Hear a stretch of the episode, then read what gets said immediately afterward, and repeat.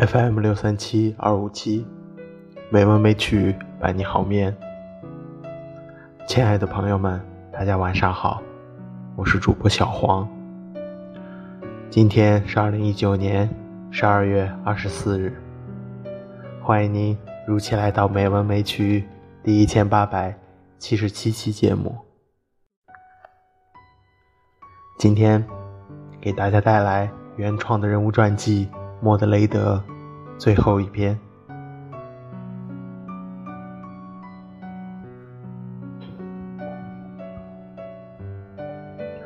俗话说：“人得一寸，就妄图一尺。”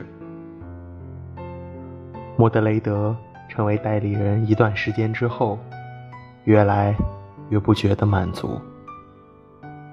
仅仅是一个代理人，怎么可能满足啊？我的目标是取代亚瑟，成为一名真真正正的王啊！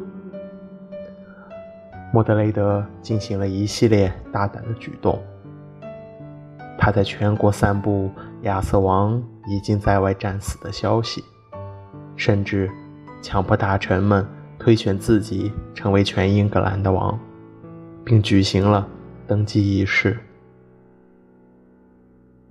可是莫德雷德的胃口越来越大，贪欲逐渐使他身为人类的善性灰暗消沉，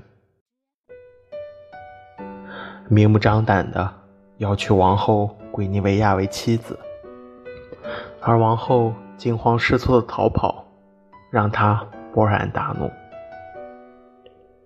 追求欲望的快感。使莫德雷德渐渐失去了理智，变得愈加疯狂，甚至以性命相威胁，劝阻他的牧师及教皇。可疯狂毕竟无法无止境的驱驰，莫德雷德的结局，由于他迅速膨胀的邪念，而提前逼近了。听闻亚瑟王还活着，并且率军正在赶回卡美洛的消息，民众们开始陷入了混乱之中。亚瑟王到底还活着吗？究竟是谁在说假话？莫德雷德眼看无法再欺瞒下去，于是便对民众们宣布：亚瑟王还活着。可是你们真的觉得？他是一位贤明的王吗？他是一个只知道无休止战争的人啊！你们看，就算是到了现在，他也是刚刚结束战争回来，甚至这次讨伐的对象还是我们可亲可爱、受人敬仰的兰斯洛特爵士。这样的王，怎么能给这个国家带来前途？为我们？带来幸福呢？大家仔细想想吧，我才是那个能体谅各位、知晓人们真正需要的人啊！难道不应该协助我把那个昏庸无能的王从那与他不相称的王位上拉下来吗？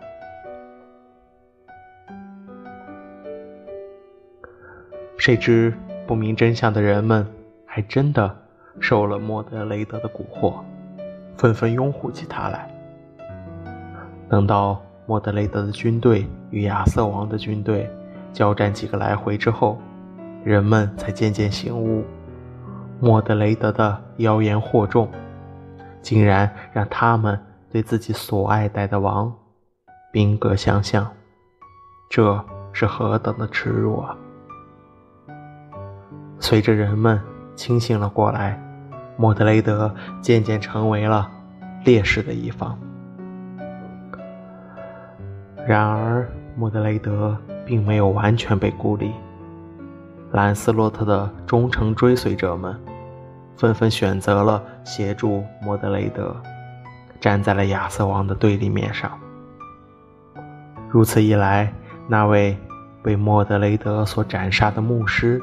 他的预言完全被验证了。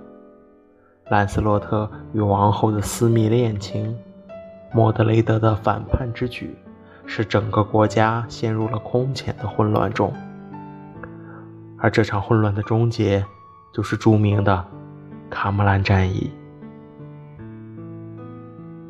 双方的骑士们混乱地厮杀在了一起，怒吼、嘶鸣、惨叫、狂笑，这各式的声音交织混杂，奏响了一首令人毛骨悚然的索命之曲。当最后的悲怆乐章终于画下休止符时，依然夕阳在山。莫德雷德。用剑支撑着自己，仿佛在用身体里最后一分力气，勉强不让自己倒下。属于他的军队中，他是最后的生还者。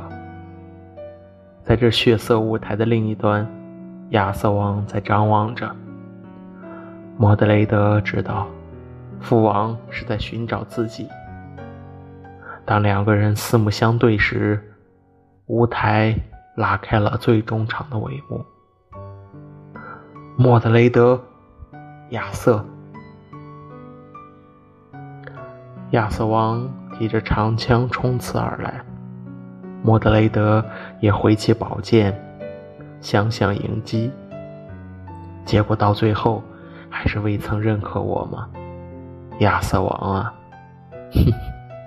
哼，既然如此。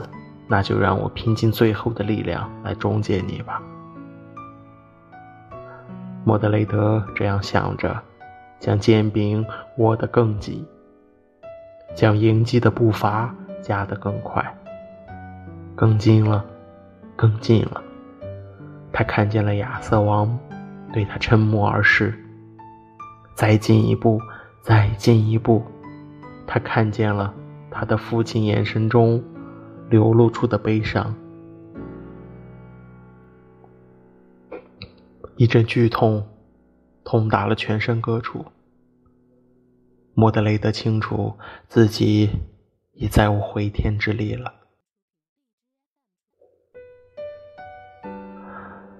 痛苦中迸发的愤怒，成为了他最后的力量。剑刃劈下，记忆闪回，莫德雷德倒下了。从贯穿自己身体的长枪上滑落，甚至不知道自己的最后一击是否确实伤害到了亚瑟王。帷幕落下了，天下之局，父子之局。随着莫德雷德豁出生命的最后一击，亚瑟王的传奇故事走向了终结。而那辉煌的画卷被涂抹成了暗淡，又是谁的错呢？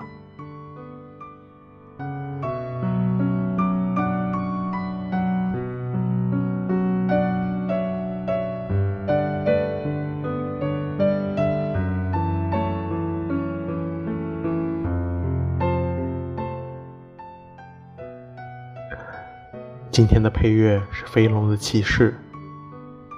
希望这悠扬的音乐能够伴你好眠。莫德雷德的故事就到这里了，各位听众朋友们，大家晚安。